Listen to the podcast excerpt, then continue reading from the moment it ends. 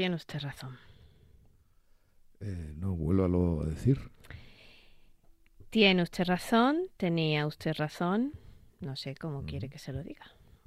Ya, pero claro, es que es que esto se ha convertido ya en el, estribillo de España y entonces la gente lo pronuncia de una manera que parece, en fin, que pasa inadvertido, ¿no? O sea, como si eso formara pues, eh, parte del paisaje eh, del electrocardiograma patrio, ¿no? Pero, uh, entiéndame, mientras todos ustedes iban vendiendo la piel del oso antes de cazarlo, pues yo decía lo que decía que no iba a dar la suma del PP y que eh,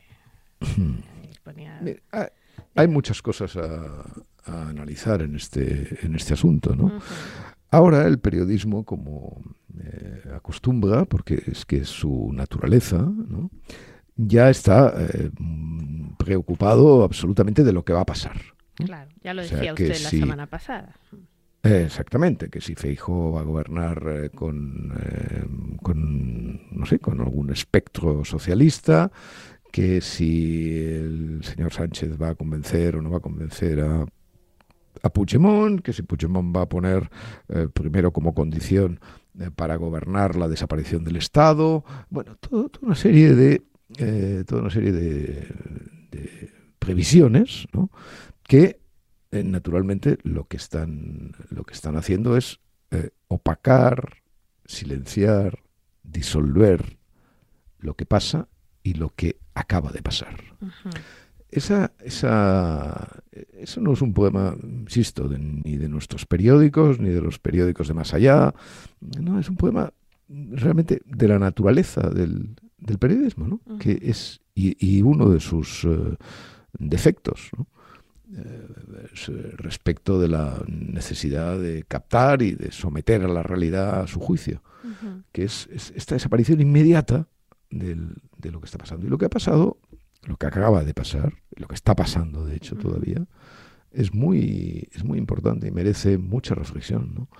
Eh, la cara de noqueado y el talante y, y el discurso noqueado de Alberto Núñez Fijo ha de explicarse, ¿no? Ha de explicarse porque eh, forma parte de, primero, de, una necesidad para si algún día el señor Feijóo quiere gobernar España, que evite los problemas que ha tenido. Pero antes de hablar de eso, hay una cuestión que es la que nos afecta a usted y a mí, eh, que es eh, la burbuja. La burbuja. ¿Qué pasa con la burbuja? Todos vivimos, todos, y, desde siempre, en, eso que se llama un echo chamber. Es decir, una cámara de eco donde solo resuenan las voces que son favorables a nuestras convicciones. Eso ha sucedido siempre. No es un invento del eh, paradigma digital, ni es un invento de las redes sociales, ni nada parecido. Cuando teníamos los periódicos en el kiosco, evidentemente la gente no compraba cinco periódicos para formarse una idea eh, extramuros del eco chamber, ¿no? sino que compraba su periódico que decía lo que él esperaba oír y con eso mm, cabalgaba. Es una evidencia, ¿no? Eh, a la gente nos gusta y especialmente cuando eh, va cumpliendo, las personas se hacen adultas, eh, incluso envejecen, ¿no? Lo único que quieren es eh, no discutir, porque evidentemente se lo saben todo y como se lo saben todo, pues ¿para qué van a discutir? Eso cuando uno se dedica a la arquitectura técnica o a la, en fin, o a la medicina, pues bueno, tiene un valor relativo. Efectivamente, uno tiene una visión sesgada del mundo, pero tiene pocas implicaciones respecto a su trabajo, ¿no? Seguirá curando las enfermedades o seguirá construyendo los edificios eh, de la misma manera, eh, esté equivocado o no esté equivocado en sus previsiones. Pero cuando uno se dedica al periodismo, el echo chamber es mortífero. Y cuando uno se dedica a la política, tres cuartos de lo mismo. Yo eh, conozco poca gente, digamos, bueno, conozco no, conozco por supuesto mucha, pero trato menos gente mm, que vote en estos momentos al socialismo o a la izquierda eh, respecto a la que vota a la derecha o al, o al centro, a eso, esa especie de estructura y de magma. Tampoco conozco gente que vote a Vox, debo decirlo. ¿eh?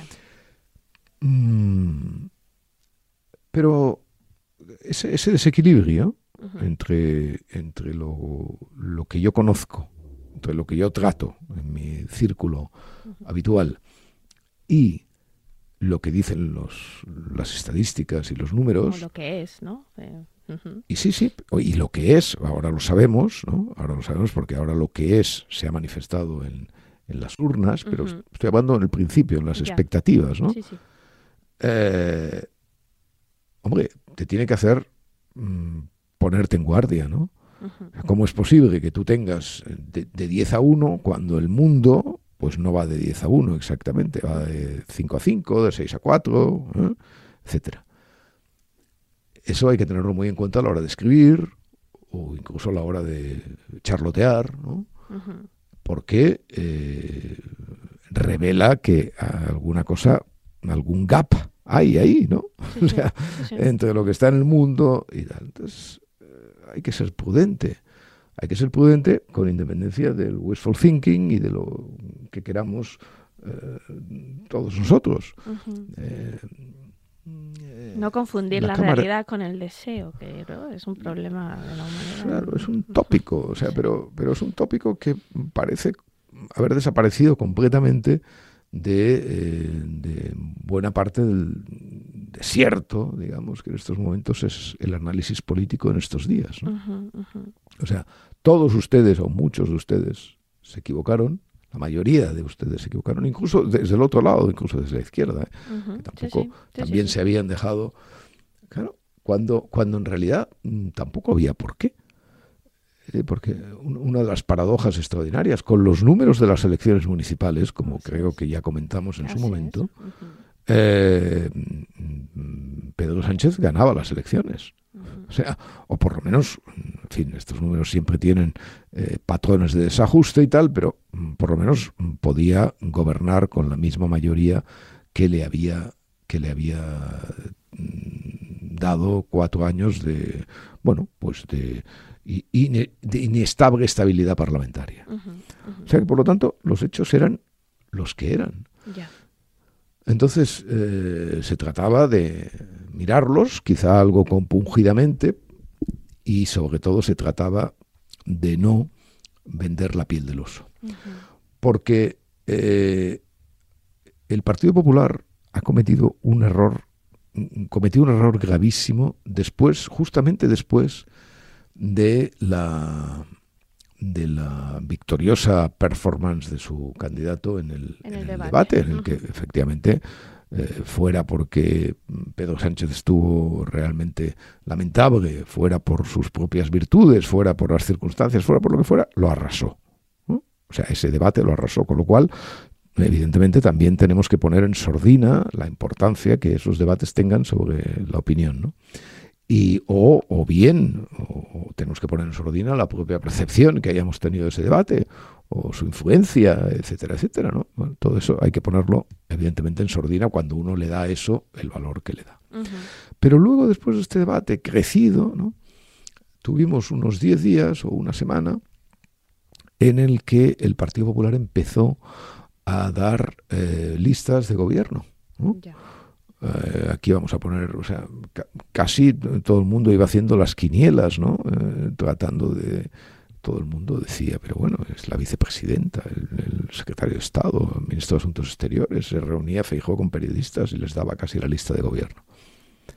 Claro, eso, mm, en el, eso provoca a veces una reacción que yo he visto, no en estas elecciones, pero en otras, de la gente que eh, eh, duda entre votar, o sea, la gente que podía dudar en estos momentos entre abstenerse y votar a Pedro Sánchez, que había bastante.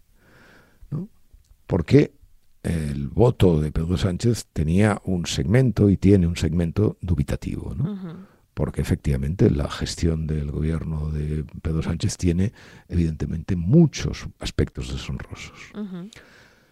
Muy bien, pues eh, toda esa gente un poco ya eh, fastidiada, eso que dicen, no, la movilización del voto de izquierdas, no, no, no, sí, pero la movilización es casi una movilización para diciéndole, oye, oye, pero ¿qué estás diciendo? ¿Te vas a enterar? O sea, ahora voy a votar. No pensaba votar, pero como tú estás ya haciendo listas de ministros, pues voy a votar, ¿no? Voy a votar. Y eso, esa reacción un poco de, de rabia, ¿no? De, diciendo, pero tú, ¿qué, te has pensado? Hombre, pues, en fin, ha tenido que influir extraordinariamente. Ha tenido, eso es lo que yo creo. En fin, yo no soy capaz, yo no soy capaz de responder y no me lo pregunte, ¿eh, bueno, bueno, bueno. Eh, ¿por qué eh, el presidente Sánchez está a punto de volver a gobernar? No tengo, no tengo una respuesta. Yo no, esas respuestas Mm, son eh, tan plurales y multiformes y influyen tantos factores que requieren, si se pueden responder, análisis eh, mucho más profundos. Yo no lo sé. Lo que sí sé es el cómo y lo que sí sé es lo que pasa. ¿eh? Y lo que pasa, porque tengo pruebas comparables en, en, otras elecciones, es esto, por ejemplo, que este dato que le estoy diciendo. ¿no? Ahora te vas a enterar tú de lo que vale la lista de tu gobierno voto. Voy y voto. Porque claro, no, hay que olvidar una cosa importantísima. Eh, el Partido Socialista ha sacado mejores resultados que en el 2019. Ya. Sí, sí, eso es un hecho. Después de su eh, gestión. ¿eh? O sea, y después de, después de la... Vamos a ver, en el 2019 la gestión Frankenstein, por así llamarlo, era una hipótesis casi descabellada. Pero es que en el 2023 la gente ha votado sobre la ejecución de la hipótesis Frankenstein. ¿no? ¿Eh? Bueno, entonces, esta es la primera cuestión. Segunda cuestión, un poco vinculada a este, a este asunto de la Cámara de Eco, es el, el pueblo es idiota todo el mundo está hay muchos eh, comentaristas eh, que están diciendo no mire es que el pueblo es idiota. El pueblo vota mal porque cómo van a votar a este tío qué tal y cual bueno eh, ese es un argumento mm, que en fin que da un poco de pudor utilizarlo porque efectivamente siempre es verdad Siempre es verdad. La democracia consiste, claro, la democracia consiste en que el voto de un idiota vale lo mismo que, el voto de una persona inteligente. Sí. Y que el voto de un desinformado vale igual que el voto de un informado. Por lo tanto, eh, claro, yo he tenido muchas eh, tentaciones en mi, en mi vida de escribir, incluso algunas veces lo he escrito, de decir que efectivamente el pueblo es idiota, pero yo es que naturalmente lo considero eso eso es un, punto de partida no es no es un punto de llegada. O sea tú partes de que el pueblo es idiota no llegas a concluir que el pueblo es idiota porque hay un resultado determinado. Para un catalán por ejemplo como yo qué consideración puede tener el pueblo cuando no nos engañemos el pueblo fue capaz de organizar el proceso. Porque eh, ya sabe usted, mm, en fin, la, tontería al uso mm, viene a decir que eh, los eh, dirigentes del proceso, Puigdemont, Junqueras, etcétera, traicionaron a las masas porque les engañaron y les llevaron. No, no. Claro, eso como en todas las revoluciones se dice, ¿no? No, no, es al revés. en el caso este, son las masas las que dejaron colgados a estos pobrecitos, ¿eh? que los llevaron a la cárcel o al exilio. No, no, las masas, cuando eh, tuvieron la posibilidad de morir por la patria, que es lo que tiene que hacer las masas, por morir por la patria, por la revolución, por la libertad. El papel de la masa es morir siempre por algo así tan descabellado. ¿eh? Eh, bueno, pues eh, echaron, se volvieron, se dieron la vuelta, ¿no? y, dejaron solos, a partir de que a la viejecita le rompieron la ceja con la porra, el 1 de octubre, pues dejaron solo a la, a, la, estructura aquella ausente que había creído que efectivamente, o sea, las masas de Messi, ¿eh? las masas que creyeron en que un golpe de Estado era una revolución era lo mismo que ganar a Champions, pues esas masas son las que dejaron colgado de la brocha a los, a los dirigentes. Por lo tanto, eh, ¿qué me van a decir a mí de las masas? ¿Y qué me van a decir a mí de la inteligencia colectiva? O sea, eso es una cosa ridícula. El cerebro colectivo, cuando, cuando empiezan a decir, no, el, el imagínese esto, que es, por ejemplo, La Vanguardia es muy especialista en esto, ¿no? Es, eh, el periódico que mejor refleja esa característica de nuestro pueblo, ¿no? Eh, es muy especial, el, el, pueblo ha votado de una manera inteligente, ¿no? ¿no? ¿no? ha puesto todos los huevos. Me acuerdo que cuando gobernaba Pujol en la Generalidad, y, Maragall en el, en el ayuntamiento siempre decían aquello, qué inteligente es el pueblo catalán, que no pone los huevos en el mismo cesto. No, pero, en fin, era, o sea, es como... Algo hay de eso, enrojecedor, enrojecedor. ¿Qué hay, Santos? ¿Qué hay? ¿De eso qué? ¿Dónde hay? Cuando ha mencionado a Messi, algo hay en España de tomarse la política como si fuera una final de Champions, ¿no le parece a usted? Bueno, Pero ya nos estamos yendo. Tiene ese aspecto deportivo, ¿no? Pero ojalá lo tuviera, decía yo el otro día parafraseando una ah, cosa ella, sí. Pero eh, insisto con esto, ¿no? la inteligencia colectiva del pueblo catalán que vota tal y cual. O ahora la estupidez congénita del pueblo español que vota a Sánchez eh, sabiendo, hombre, no, no, no, eso no es nunca un punto de llegada es un punto de partida. La democracia consiste en esa peculiaridad. Por lo tanto, no perdamos el tiempo en ridiculeces. No perdamos el tiempo en ridiculeces. Otra cuestión. Ah, perdón. Diga, diga. No, le estaba recordando, le estaba eh, recogiendo el cable por si no. Pero no, ya veo que sigue adelante. Otra cuestión. Hombre, claro que sigue adelante, por favor. Adelante y, en fin, largamente adelante. ¿no? No, esta cuestión esta cuestión maravillosa, la cuestión del análisis eh, retrospectivo de las, de las cuestiones, que, tampoco se fijan. Ahora, por ejemplo, en mi periódico, eh, este que nos acoge tan gentilmente, Mm, hay un gran eh, los en fin eh, están en fin eh, terriblemente enfadados por la posibilidad de que Puigdemont haga presidente a Sánchez. Muy bien yo lo comprendo. A mí me molesta muchísimo que el señor Puigdemont haga presidente a Sánchez. Pero claro qué pasó qué pasó cuando el señor Trías estuvo a punto de ser alcalde de Barcelona.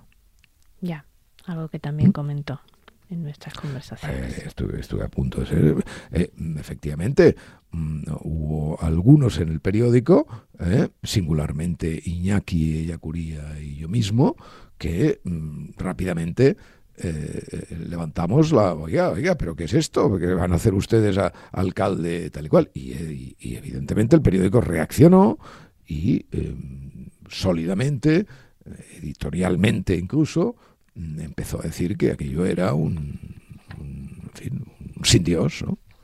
Bueno, pero es que en una entrevista eh, en Onda Cero, el señor Núñez Feijó dijo que mm, lo más lógico, lo que le parecía más lógico es que el señor Trías fuera el alcalde de Barcelona porque había sido más votado, porque etcétera, etcétera. En fin, Bueno, esto era Junts. Y esto era Junts no para hacer eh, alcalde o presidente del gobierno a, a uno de nosotros, sino para hacer alcalde a uno de ellos. Ya, ya. O sea, o sea, entonces, vamos a ver. Junts era lo mismo en la alcaldía de Barcelona y, en el, y con el señor Trías que en Waterloo y con el señor Puigdemont. Lo mismo, exactamente. Entonces, a mí me parece horrible que ex sediciosos, eh, ex criminales eh, y, y ese tipo de gente construyan la política en España construyan la estabilidad en España. No me parece bien, y lo he dicho desde hace mucho tiempo, pero lo que uno no puede hacer es segmentar su repulsión moral en función de a quién favorezca, eh, de a quién favorezcan esos exdelincuentes, exsediciosos, etcétera. Eso no puede ser. Eso no puede ser. Y por lo tanto, mm, la hipótesis Puigdemont se ha de rechazar, pero cuidado, se ha de rechazar teniendo en cuenta que el, el propio Partido Popular y especialmente el señor Feijóo Ujú. Jugueteó con esa posibilidad durante buena parte de la campaña electoral, cuando estaba convencido en- de una de sus eh, idolatrías, digamos, es que adorando el sagrado becerro del nacionalismo moderado sacaría una mayoría, eh, su, su dúo dinámico era el PNV y Junts, porque Junts efectivamente tenía este carácter prófugo, sedicioso, etcétera, etcétera, pero también este mm, carácter derechista, antipopulista de izquierdas, contra Colau, etcétera, etcétera, que Junts le daba. Entonces, eh, estos desconciertos, estos desconciertos de la, de la, de la política, eh, el periodismo no tiene que jalearlos, tiene que subrayarlos y denunciarlos, porque si no, no hay entendimiento, claridad y democracia. Otro, otro, otro posible análisis retrospectivo, muy divertido, muy, muy, muy, muy divertido. Estos días, eh, lo poquito que le permite eh, su cao técnico, digamos, el señor Feijóo ha empezado a hablar y ha empezado a decir cosas eh, contradictorias contradictorias. Por ejemplo, eh, empezó a decir que sondearía al PNV, a Vox, a Coalición Canaria, etcétera, etcétera, a ver si podía construir una mayoría que efectivamente los números podían darle. Números muy justos, pero podían darle. Muy bien. Al cabo de tres días, o de, no, perdón, que de tres días, al cabo de tres horas, dice que eh, ahora hay que pactar con el PSOE o hay que intentar un pacto con el PSOE porque son partidos de Estado, etcétera, etcétera. Sí, es, es una opinión que va creciendo estos días, ¿no? Un, deseo. Bueno, va creciendo, bueno, va creciendo Bueno, Hace algunos que desde hace 20 años, desde que empezaron los populismos a apoderarse eh, del- del, eh, de la gobernabilidad de este país, dijimos que la única posibilidad de entendimiento era entre los partidos que efectivamente estaban cerca. ¿Eh? Sí. Y entonces el PSOE, el PP y lo que era Ciudadanos, esos partidos son los que tenían que gobernar España porque esos partidos eran los que estaban en el núcleo de proximidad, por así decirlo. sí. Bueno, pues estas, estas cosas contradictorias, no sé qué, tal y cual. En cualquier caso, eh, el señor Feijóo ahora parece, parece, y digo, lo pongo entre interrogantes, parece que no quiere repetir el error arrimadas. Es decir, ha ganado las elecciones y quiere ir a una investidura. Parece ser. A mí me parece muy bien que lo haga. Me parece muy bien que lo haga. Y que efectivamente aproveche esa investidura para construir un gran discurso sobre su proyecto español. Muy bien. Ahora, esto no solamente lo defiende eh, Arcadia Espada, ¿no? Es que lo defiende el señor Feijóo y lo defiende una serie de comentaristas adyacentes que ven muy bien esta posibilidad. Ah, amigos. Pero ¿es que la investidura esa la va a perder? Sí, ¿no? La va a perder. Es lógico, no tiene la mayoría, no le salen los números. Va a ir, la va a perder. Claro. ¿Qué pasaba hace eh, seis o ocho meses cuando eh, algunos, yo mismo, decíamos que el señor Feijó tenía la obligación y la posibilidad y la oportunidad de presentar una moción de censura contra el señor Sánchez a pesar de que la perdiera? porque ahí en esa moción de censura parlamentaria podía construir un discurso eh, eh, sobre el proyecto español y dar, además, pistas mm, precisas sobre lo que quería hacer con este con España. Ya. Y entonces, ¿cuál era el argumento? Hombre, ¿cuál era el argumento contrario? Hombre, no, no, no va a ir el señor Feijóo a perder eh, la votación, hacer el ridículo. Hacer el ridículo. Hmm. Hacer el ridículo teniendo la oportunidad de eh, confrontarse seriamente y ordenadamente, no, con, no como en el debate, con el señor Sánchez, hmm. con turnos de palabra, con turnos de réplica, etcétera, etcétera, construyendo ahí sin, sin tiempo, además, sin límite de tiempo. ¿Por qué no hizo el señor Feijó eso? No lo hizo porque no se atrevió, porque no confiaba en sí mismo, en sus posibilidades, en su conocimiento de la realidad española, en su capacidad de vencer a Sánchez, que por otra parte, aunque fuera desde el punto de vista escenográfico, se vio muy bien cómo efectivamente podía ganarle y le ganó. Ya. Ah, y ahora en cambio, ahora que efectivamente va a perder también la votación, ahora lo animan a hacer eso mismo. Bueno, pues yo lo sigo animando a que lo haga, claro. Esto, esto es muy. Este, esta cosa que está adquiriendo nuestra. Eh, nuestra conversación de hoy no me gusta nada. No le gusta. Porque. No, no me gusta nada porque es una cosa que me repugna, pero que no, no puedo dejar de. En fin, no, no, puedo sujetarlo. O sea, yo ya lo dije.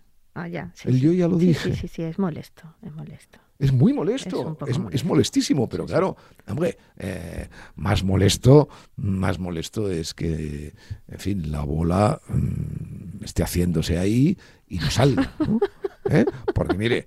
Hay que eh, desahogarse no vaya a ser. Hombre, claro, es que mire, respecto de la vanidad y todas esas cosas, no hay nada peor que los vanidosos que se comportan como aquellos que sufren un catarro ¿Sabe aquello que dicen? es que el catarro no me ha salido. Es que tengo un catarro pero no me sale.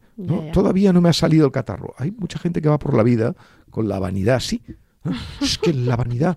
Y eso es terrible porque la van, la van filtrando homeopáticamente, ¿no? Ensuciando cada día, tal. Entonces, mejor que salga ya de una vez. Mucho peor, yo ya lo dije. Mucho peor que la vanidad es la falsa modestia. Eso, es terrible. Hombre, hombre, hombre. Yo ya lo dije, claro que yo ya lo dije.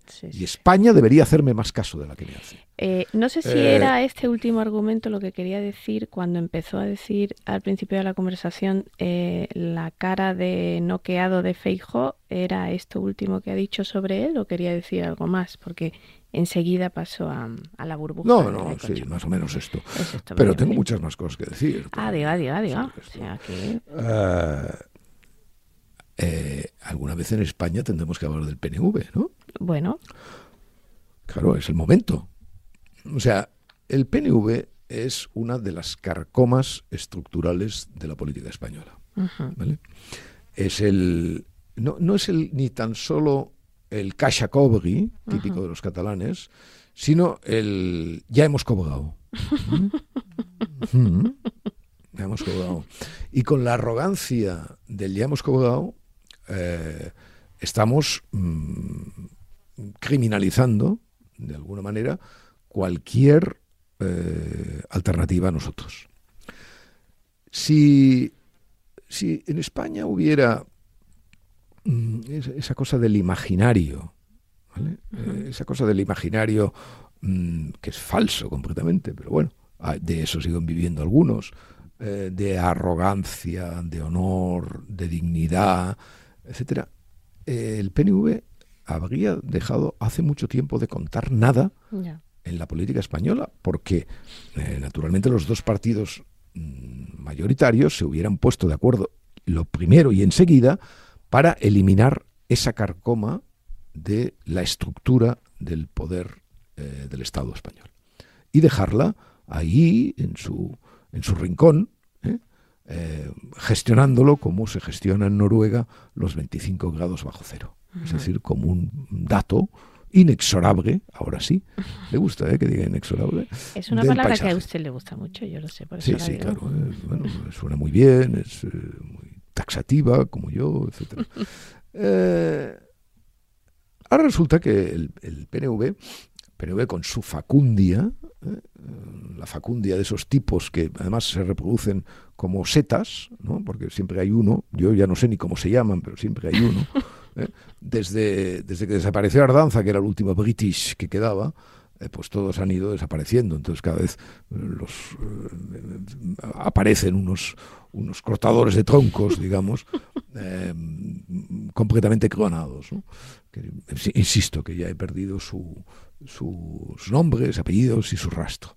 Entonces, arrogantemente eh, le dicen al pobre señor Feijó, y digo el pobre señor Feijó porque efectivamente el claro debe ser por, por celta, ¿no? Por galaico, no debe tener esta concepción quizá eh, muy, eh, muy ibérica de la, del honor, debe ser esta cosa periférica, esquinada, ¿no? bueno, sí, ¿cómo voy a tener honor yo que subo y que bajo, ¿no? En fin, bueno, estas chorradas, ¿no? sí, sí. No, pues este, este baile pide, ¿no? A ver, que, a ver si podemos gobernar. ¿eh? Eh, y los otros, naturalmente, le dan una patada en la boca. ¿vale? Mire, solamente por esta patada en la boca, eh, los partidos españoles deberían reflexionar, pero no por españoles, vascos, no por esta cosa patriótica, no, no, no, sino por un simple concepto de la dignidad individual. En estos momentos el señor Fijo no gobierna porque el PNV existe. Y esta es algo, una cosa que se ha de decir. Claro, por la, se refiere a la moción de censura, ¿no? No, no, no, no, no solo por eso. Bueno, eso, ahí está, ah, eso fue, eso fue, digamos, el, lo de la moción de censura. Después de haber cobrado, porque esto que le he dicho, ya hemos cobrado a Rajoy, lo hundieron, claro, después de, ya hemos cobrado, en el gesto más obsceno y lamentable eh, de la política española en mucho tiempo. Y que efectivamente, pero que revelaba perfectamente la la ontogenia del, del, nacionalismo vasco, o sea, del PNV. ¿eh? Efectivamente, estos son así. ¿no? Y entonces, como son así, hay que tratarlos así. Pero, mm, naturalmente, ni el señor Sánchez ni el señor Feijóo tienen la hondura moral de tratar al PNV como merece, que es arrinconándolo. Porque insisto, el PNV es la principal carcoma de la política española. Ahora, eh, esta, es una, esta es una carcoma mm, que goza de una gran prensa. Para empezar, en ese diario La Vanguardia, y que siempre es una fiel defensor, y especialmente mm, este hombre que tenían de este hombre que siempre hacía crónicas debajo de la de la cabeza un toro, este Enrique Juliana, ¿no? Eh, eh, que, sí, sí, es un, hombre muy muy peneuista, el cual efectivamente siempre defiende con siempre defiende esta cosa, esta cosa. Estuvo unos meses en, en Italia y pudo aprender eh, aquella frase de manca finezza del, del difunto Andreotti, ¿no? El manca finezza lo quiere aplicar nada más y nada menos que a los cortadores de tronco siempre. No, no la carcoma, no la carcoma del tronco, sino el manca finezza a los cortadores de tronco. Bueno, esto es eh, realmente un auténtico escándalo, ¿no?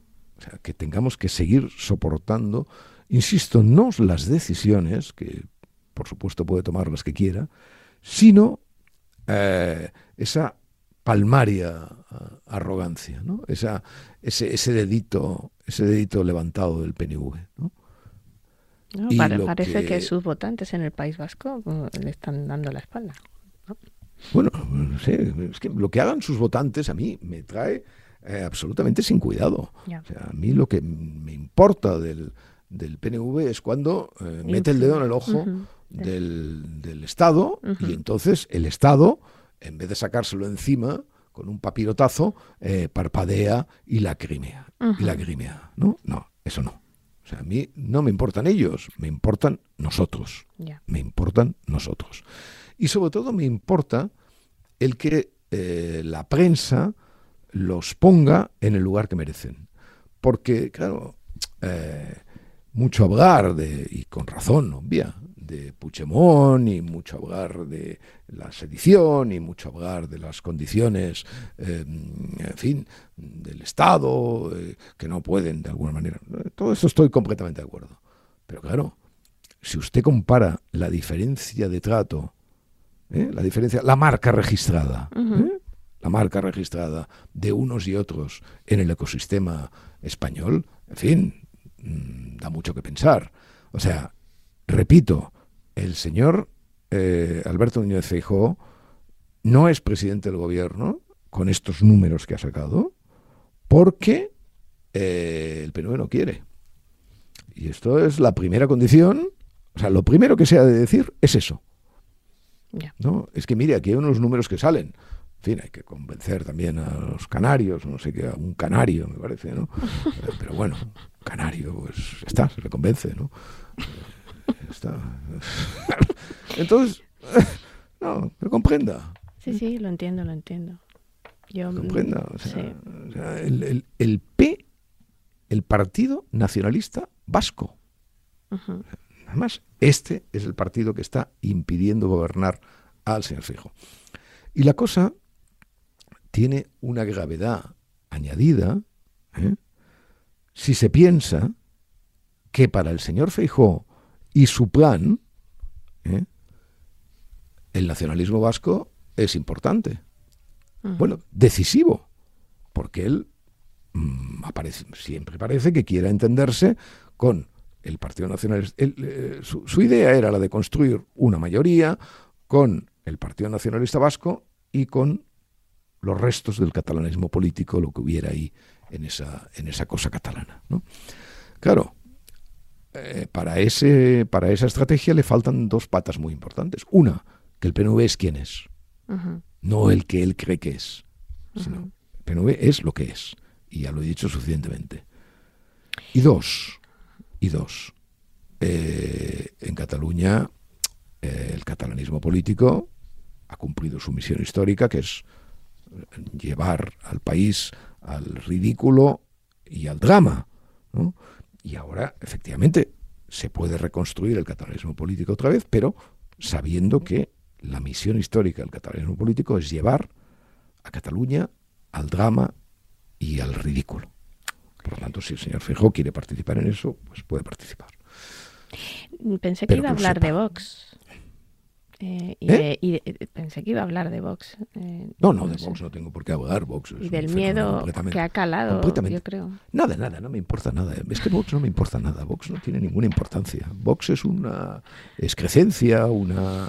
En fin, es como. Yo le he dedicado muy poco tiempo a hablar de la podemia, por ejemplo. Es un, es un asunto que no me trae sin cuidado. O sea, no son los, lo peor de cada uno de los partidos mayoritarios. todas sus ideas son equivocadas, todas sus estrategias son fallidas, todas sus intervenciones públicas son ridículas y eh, hay que olvidarse, hay que olvidarse de esto. Bueno, hay que olvidarse, no hay que olvidarse porque es un dato de la realidad, lógicamente hay que tenerlo en cuenta, pero bueno, hay que situarlo, en fin, en, el rincón ese donde las cosas se tratan solamente cuando son decisivas. Vox ni siquiera ahora es decisivo. Eh, al señor Feijóo señor Fijo, lo único que le falta, en realidad le faltan muy pocos votos. Le faltan siete escaños. Sí, sí, sí. ¿Eh? Le faltan siete escaños. O sea, muy, poca cosa. Eh, ¿Por qué? El, mire, si el señor Fijo hubiera obtenido en Cataluña los escaños que obtuvieron Rajoy y Aznar, ¿eh? ¿estaría en condiciones de gobernar España? Claramente. Le saldrían los números. ¿Por qué el señor Feijó no ha obtenido en Cataluña esos resultados? Pues es muy fácil. Porque el señor Fijo lo único que ha hecho en Cataluña es ir a ver a la vanguardia. Claro, ir a ver a la vanguardia, ir a ver al círculo de economía, ir a ver tal. No, en Cataluña ha habido mucha más abstención, bueno, un poco más de abstención que en el resto de España. ¿Vale? Pues eh, hay que ir, hay que ver por qué esa gente se abstiene. ¿Se abstienen solo los independentistas, etcétera? Bueno, sí, en parte seguramente, pero en parte hay toda otra gente que no se abstiene y que, efectivamente, perdón, que no se abstiene, que no es independentista y que se ha abstenido, porque ¿para qué? Yo he votado en blanco. Sí, lo dijo, lo dijo. Sí, ¿Se arrepiente? no, en absoluto. No me arrepiento. Pero ¿cómo voy a votar a alguien que tres días antes de las elecciones dice en el periódico La Vanguardia que él quiere ocupar el lugar del nacionalismo de CIU? No, es que yo no voto nacionalistas, por esto no voto a Vox, ni voto al PP, yo no, no, voto a los nacionalistas porque el nacionalismo es que me da igual, sea lo que sea y como sea, y con qué esté mezclado, si con agua, si con Coca-Cola, si con... me da igual. O sea, ¿comprende? Sí, sí, sí. O sea, el nacionalismo es lo que es, en cualquier circunstancia. En Santiago de Compostela en Barcelona y en Belfast. ¿eh? Que evidentemente en unas eh, ocasiones eh, crea dramas, traumas, muertos, sin duda alguna. Pero claro, eso no me puede, eso no me puede llevar a, pensar que no. El, catalanismo de CIU fue un catalanismo siempre moderado, integrador. ¿Que eso fue el catalanismo de CIU? No, perdone. El catalanismo de CIU es lo que ha dado origen al proceso. Porque ese es el destino inexorable apunte, inexorable de cualquier, eh, de cualquier nacionalismo. Claro, el nacionalismo es, el, nacionalismo por lo menos, que no ha perdido la razón, es gradualista. Es gradualista. Em, ¿Qué vamos a hacer tantas semanas sin, sin hablar? Las que se nos vienen ah, por de delante. usted. Sí, usted también, imagino, espero. Bueno, yo me voy porque usted se va, claro. Usted se va, ¿no? Se va, se va a la playa, ¿no? Me voy a Punta Umbría, a Huelva, sí, que es, la mejor playa bien, de Gama Blanca. Ajá, pero... Eh, mire, yo... Dígame. Bueno, eh, vamos a estar unos, unos, unas semanas hasta septiembre sin, sin hablar, pero... Primero Dios, como, dicen, como dicen los mexicanos, en lugar de decir si Dios quiere, dicen primero Dios. Bueno, yo creo que el PNV va a soportarlo bien, que estemos sin hablar, ¿no? Y algún otro, y algún otro, ¿Eh? pero algún otro no. Eh, yo, yo para, para soportar este desierto que le esperan a los oyentes, eh, hice una playlist con las canciones que usted ha comentado al aire o que hemos comentado, que hemos tarareado. Eh, al aire en nuestras conversaciones. Bueno, que ha tarareado usted, que en fin, cada día eh, querría pasar la hora cantando con sus trinos, para nada, yo estoy muy a gusto Sí, santo, sí, sí. No, no, lo que querría es cantar, no sé bien. ¿Y qué? ¿Esa playlist qué? Es una playlist llena de tango, llena de boleros, llena de flamenquito y canciones lindas para que... O sea, todas las canciones se entienden, no son esas tonterías de... No, no hay ninguna en inglés, claro, no, no, no hay ninguna Exacto, en inglés. del, del, octogenario, del ah, octogenario, ¿no? de, los Beatles. A ver si me hace caso en las vacaciones. Del octogenario Mick Jagger, que ah. cumple 80 años dando, bueno, la vara tremendamente. Eso es maravilloso. Espero que lo haya visto usted en concierto. Ver, ver a esos, no, no, no, ver a esos señores a su edad. Es un hombre admirable. Claro, claro, por supuesto. Ahora, esto del verano, esto del verano, eh, el verano me gusta mucho, ¿no? Claro. Eh, sí, sí, bueno, no, no tan claro, porque... Que ya lo ha dicho, quiero decir. El verano es la estación de la sinceridad. Y claro, la estación de la sinceridad está muy bien, ¿no? Pero a veces es un poco fatigosa, ¿no? Por ejemplo, la sinceridad de los cuerpos, ¿no? que va usted a ver, que va usted a ver en Punta Umbría, ¿no? Bueno, en, mi tierra como hay gente muy guapa, pues la mayoría. Bueno, hay de todo, hay de todo, ¿eh? Hay de todo, hay de todo, santos. Pero eh, insisto, es esta estación de la eh, eh, me parece que es eh, exactamente eso, ¿no? Esa sinceridad absoluta de las costumbres, de la indumentaria, de las maneras de proceder. Luego todo a partir de los, los, otoños empieza a taparse. Entonces la hipocresía general prefiere esas, prefiere esas otras estaciones, ¿no? Pero yo he de reconocer que, a pesar de que me molesta mucho eh, a veces la, la, sinceridad y esa gente que, que dicen que, que, empiezan temiblemente cualquier conversación. Te voy a hablar con toda sinceridad, amigo mío. también, también adoro eso, esa especie de, de vida floja, ¿no? Un poco iba a decir democrática si no me asustara la palabra después de estas elecciones. En fin, Santos. Dígame. Ah, no lo olvide. No. Al mundo nada le importa. Mm, mm.